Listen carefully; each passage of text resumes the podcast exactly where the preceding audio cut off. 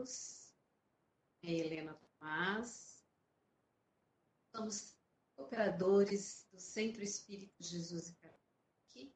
Vamos convidar a todos os nossos queridos amigos, amigas, para uma reflexão em torno da luz. À luz da doutrina espírita, claro, né? Vamos, nesse instante, convidá-los também a uma prece. Possamos melhor entender indicações do Mestre Jesus, buscando de todo o nosso coração, de nossa vontade, luz do Mestre possa nos alcançar, abençoando-nos este momento, sustentando nos animando a seguir os seus exemplos. Abençoe-nos, Jesus, nesta hora e que nos reunimos desejosos de compreender-te mais, de viver, Senhor. Damos-te as bênçãos de Deus, nosso dar início ao nosso encontro de hoje. Assim convidamos para falar da necessidade da intenção do arroz. O nosso Mestre Jesus esteja conosco e que possamos compreender um pouco mais sobre o Mestre e os seus ensinamentos através da doutrina espírita. Hoje nós vamos falar sobre a necessidade da reencarnação, que está inserida no capítulo 4 do Evangelho segundo o Espiritismo. Ninguém poderá ver o reino de Deus se não nascer de novo. Se não for o maior escritor francês, com certeza é um dos maiores, Victor Hugo. E como todos sabem, Victor Hugo é espírita antes de desencarnar e após esse, o seu desencarne, ele continuou é, na doutrina e nos trouxe, nos brindou com obras belíssimas através da nossa querida médium Ivone do Amaral Pereira. E Vitor Hugo, antes de desencarnar, ele escrevendo as suas memórias, ele diz o seguinte: Sinto dentro de mim toda uma vida nova, toda uma vida futura. Sou como uma floresta que por várias vezes foi abatida. Os rebentos novos são mais fortes e vivazes do que nunca. Subo, subo para o infinito. Dizem que a alma não é senão o resultado do poder do corpo. Por que então minha alma é mais luminosa quando o poder do corpo começa a enfraquecer? Quanto mais me aproximo do fim, mais escuto em torno de mim as sinfonias imortais dos mundos que me chamam. Isto é maravilhoso e, contudo, é tão simples. É um conto de fadas e uma história.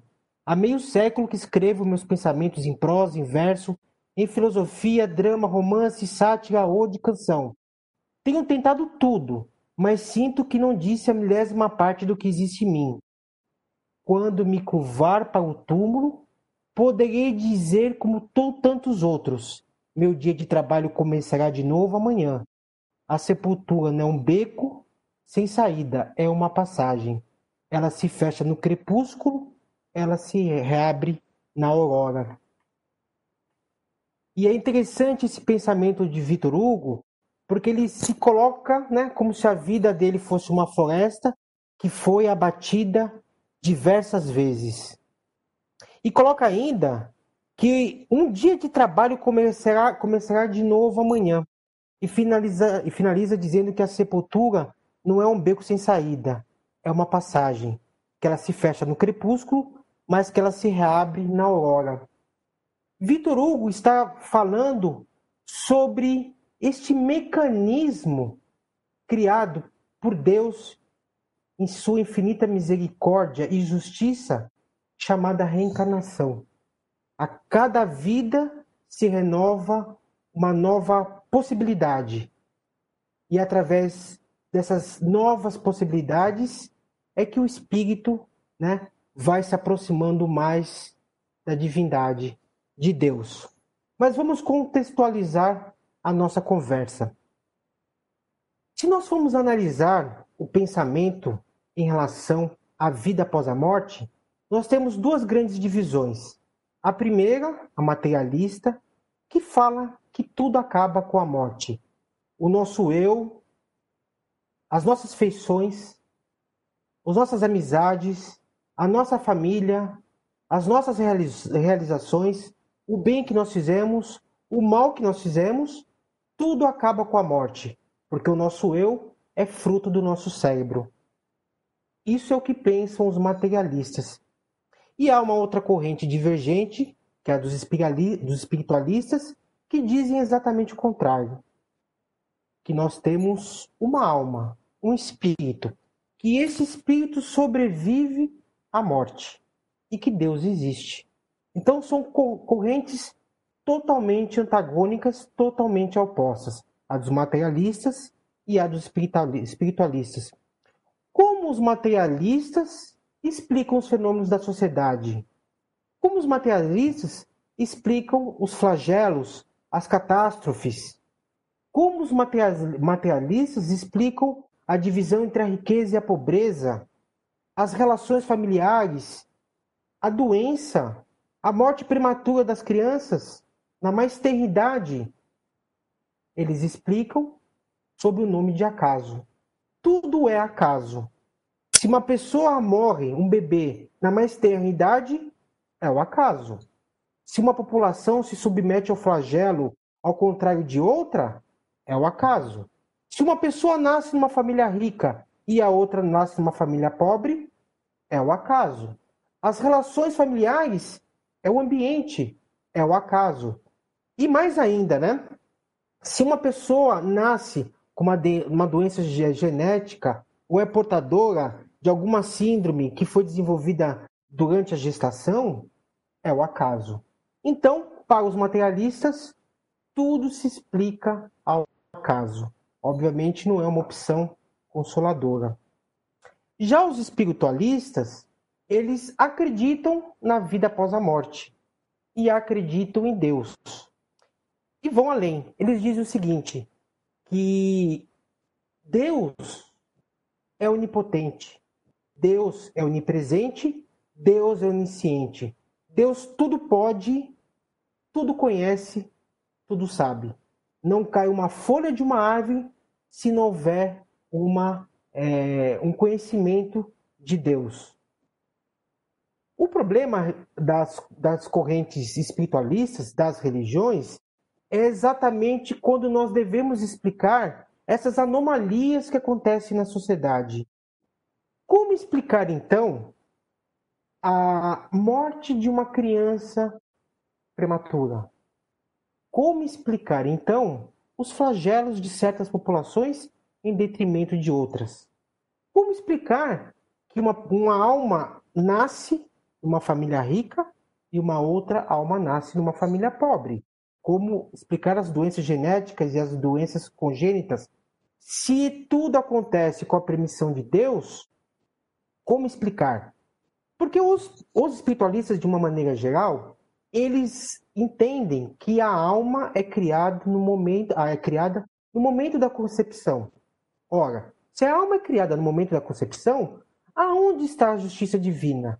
Porque eu nasci numa família rica e tantos outros nasceram numa família pobre, porque eu nasci saudável, e tantos outros nasceram doentes. Por que uma certa comunidade sofre um flagelo enquanto outras são poupadas? Se todos nascemos, os nossos espíritos, as nossas almas são criadas na concepção, como explicar essas anormalidades? Para as correntes espiritualistas de uma forma geral, não há explicação.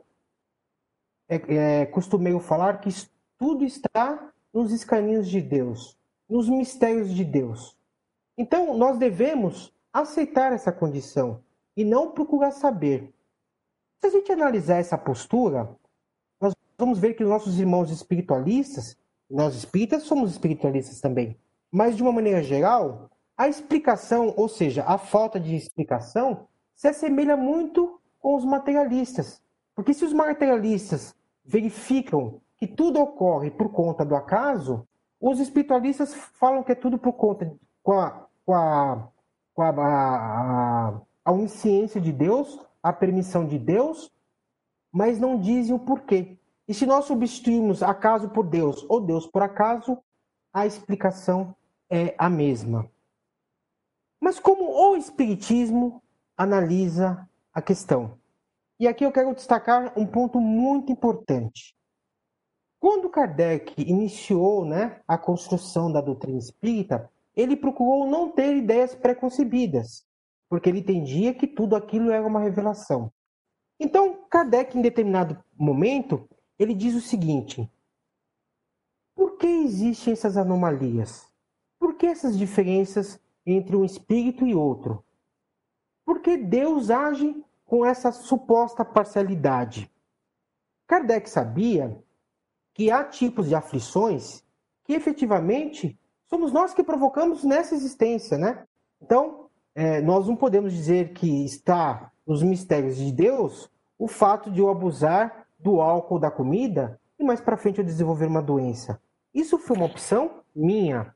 Como também nós não podemos atribuir à divindade se eu fiz mau uso da condição de pai e não soube criar meus filhos e lá para frente eu vou sofrer um grande desgosto por conta disso ou ser até mesmo abandonado pelos meus, pelos meus filhos. E eu não posso dizer que isso é, tem que ser debitado na conta divina. São escolhas que nós fizemos nessa existência.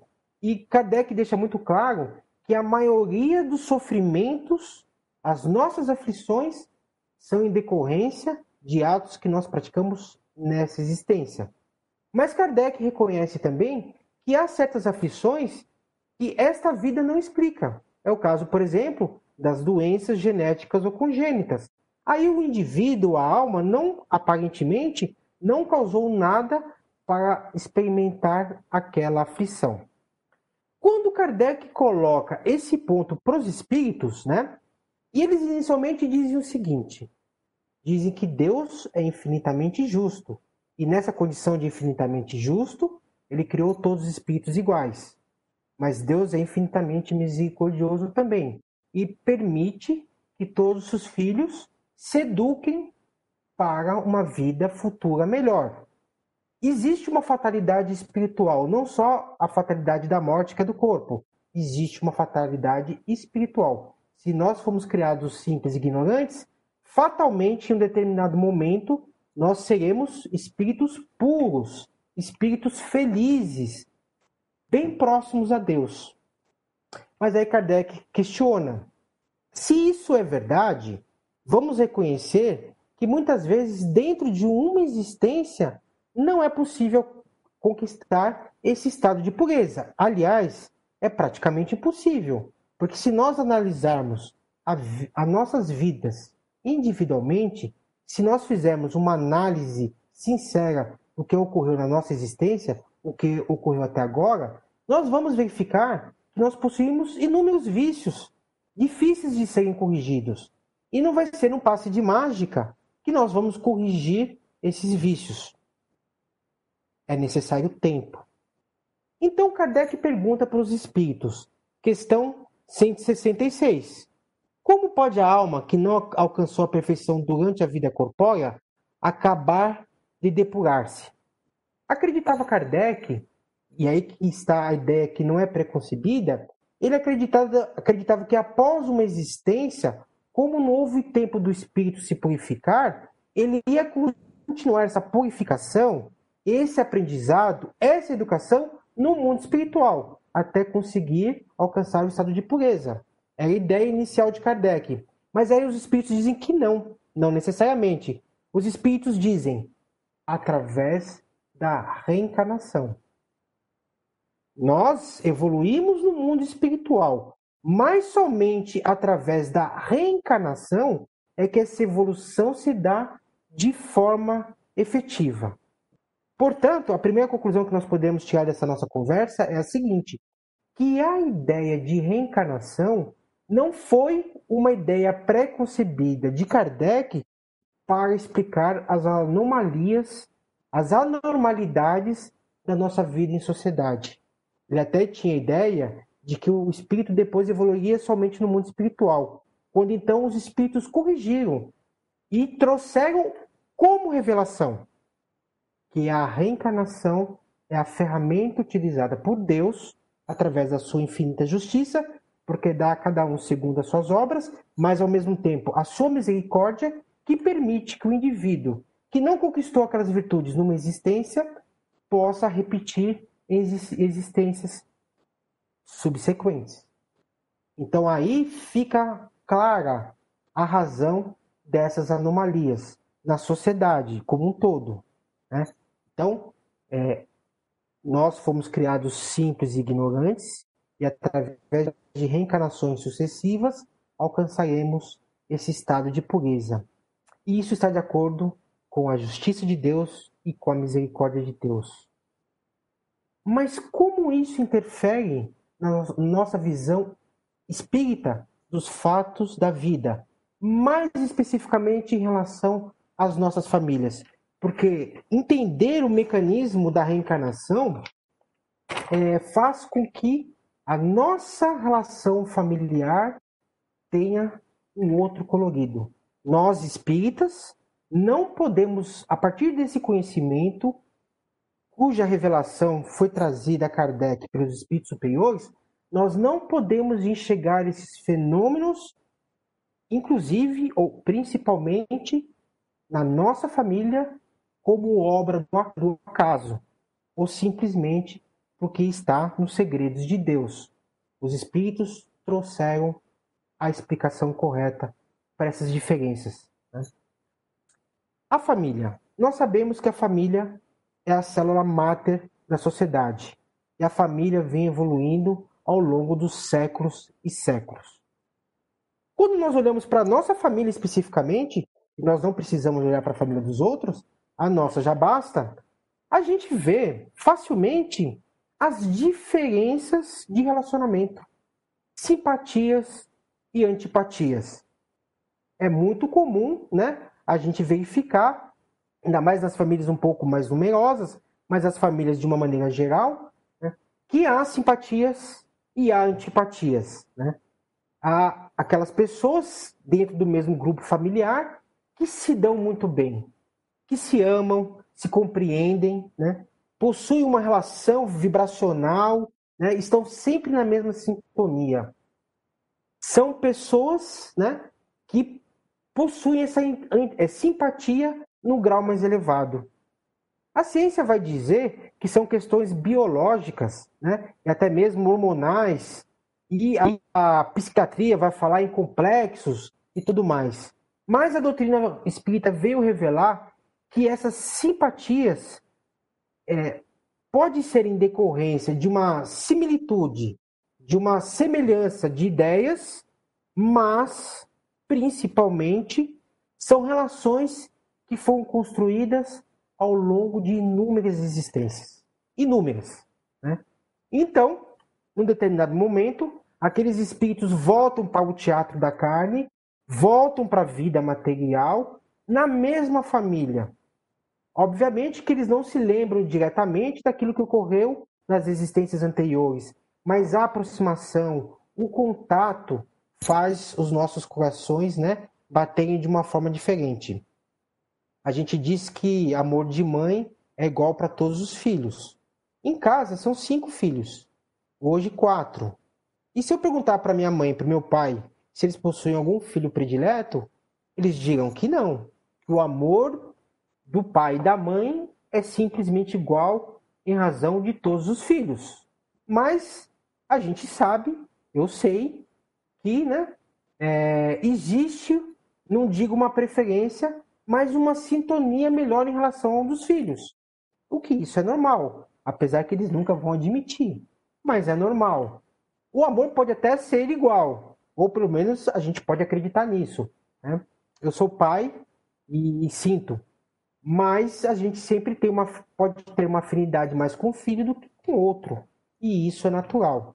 Então, a explicação, né, além do, da, da questão do ambiente familiar, é realmente essas construções de vidas anteriores. Mas isso nós estamos falando das simpatias. Há também as antipatias dentro do mesmo grupo familiar. Por quê? Porque quando nós analisamos o grupo familiar, terreno, a nossa família espiritual é muito maior. Porque as nossas relações né, vêm de inúmeras encarnações anteriores. E ao longo desse processo reencarnatório, nós podemos eventualmente conquistar inimigos, adversários, pessoas que nós odiamos ou pessoas que nos odeiam de forma justificada ou não, mas no final, no final nunca é justificado.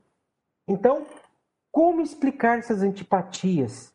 Filhos que são criados pelos mesmos pais, tiveram a mesma educação, tiveram o mesmo amor, no entanto, irmãos que se odeiam, irmãos que odeiam seus pais apesar né, dessa relação semelhante.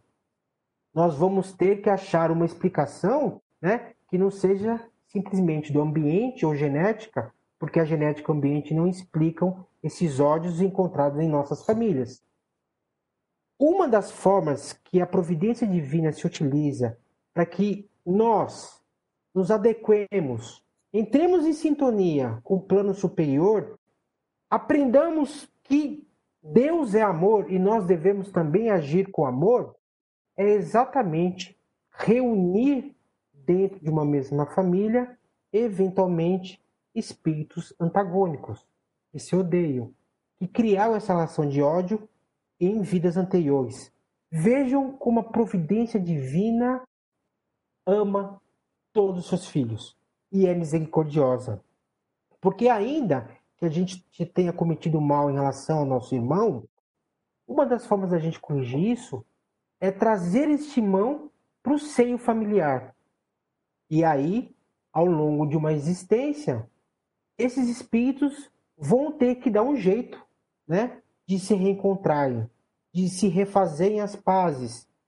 Se não se amarem por enquanto, pelo menos se perdoarem, exatamente sob o esquecimento do corpo, mas colocando né, para fora, exteriorizando esses sentimentos. E ao longo dessas existências, às vezes uma só não é o suficiente, nós vamos aprimorando, apurando esse nosso amor. E desta forma, nada se perde, nenhuma alma se perde. O tempo aí depende da vontade de cada um. No livro Missionários da Luz, é, de André Luiz, Psicografia do Chico, há uma história muito interessante do Segismundo, que conta exatamente um processo reencarnatório desse quilate. Segismundo, numa encarna encarnações anteriores, é, amava ou achava que amava uma mulher chamada Raquel, e acabou, e é só que Raquel é, é uma mulher comprometida, né? E ele acabou matando o homem, né, que tinha ligação com a Raquel, que é o Adelino, ficou com a Raquel por um tempo, enjoou daquele relacionamento e colocou Raquel dentro de um prostíbulo. Desencarnaram os três. Após um determinado tempo, Adelino e Raquel retornam para o corpo físico, se casam, têm um filho e se preparam para receber, isso estava no plano reencarnatório, exatamente Sigismundo, aquele que foi no passado a causa da desgraça de ambos. Adelino, quando sente que Segismundo vai reencarnar, ainda que soubesse anteriormente desse plano de reencarnação, ele refuga. Ele não quer receber Segismundo porque ele sente que aquele espírito, apesar de recebê-lo como filho, é, ele sente que vai ser um adversário. Então ele começa a refugar de seus planos. Mas depois ele é convencido e a história continua.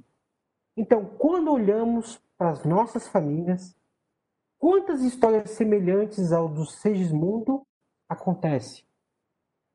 Quantas histórias de ódio, de raiva, de revolta, de vingança são acertadas dentro do seio familiar? Isso porque a família espiritual é muito maior do que a família terrena. Isso às vezes traz preocupação para as pessoas, né? As pessoas imaginam assim: meu Deus, será que eu reencarnei X vezes? Eu vou ter 10 pais, 10 mães, 50 filhos? Né? Tem essa preocupação em relação à parentela. Quando, na verdade, é um grande equívoco. Né? A gente vai de encarnação em encarnação, mudando posições, a gente realmente evolui dentro de um grupo relativamente grande de espíritos, né? E dessa forma nós vamos né, melhorando a cada existência. Não devemos ter essa nossa preocupação. O nosso coração tem que abranger o ser humano. Certa vez, Jesus, né, junto com seus discípulos, recebe a mensagem que sua mãe e seus irmãos estavam vindo repreendê-lo, retirá-lo da reunião, porque eles tinham medo e vergonha do trabalho exercido por Jesus. E, um, uma pessoa correu para o mestre e falou: Jesus, mestre, a tua mãe e teus irmãos estão vindo para cá, né? com a ideia de te repreender. Jesus aproveitou a oportunidade para dar uma lição para toda a humanidade. Ele olhou em volta e disse: Quem é minha mãe? Quem são meus irmãos? Em verdade vos digo que todo aquele que faz a vontade do meu Pai, este sim é minha mãe, estes são os meus irmãos. Jesus demonstra, então, que a nossa família espiritual né, é muito maior do que a vida terrena.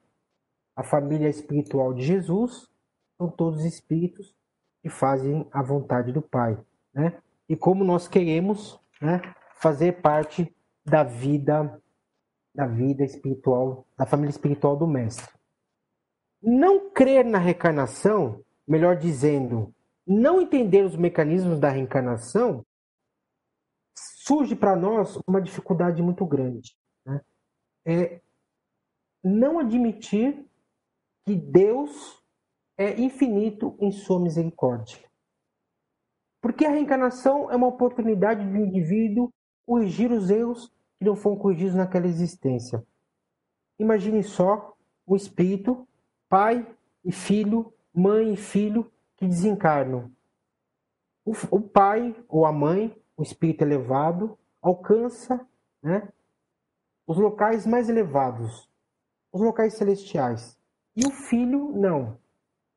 Se, não, se nós não tivermos a ideia de encarnação, né, e não compreendemos esse mecanismo, significa dizer que pai e mãe, é, pai e filho, mãe e filho estarão separados um do outro para toda eternidade, o que vai contra a ideia de misericórdia de Deus. Então a reencarnação é, acima de tudo, o amor do Pai para todas as suas criaturas. E nós devemos, a partir de agora, a partir do estudo da doutrina espírita, olhar para essas falsas anomalias, como na verdade a justiça e a misericórdia de Deus em ação.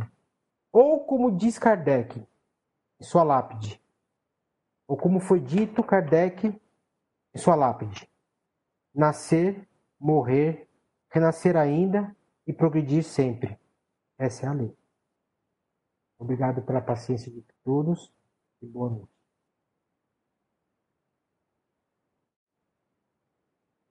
endereçamos a nosso querido Mestre Jesus os nossos profundos sentimentos de gratidão pela oportunidade que tivemos de nos reunirmos em torno da tua palavra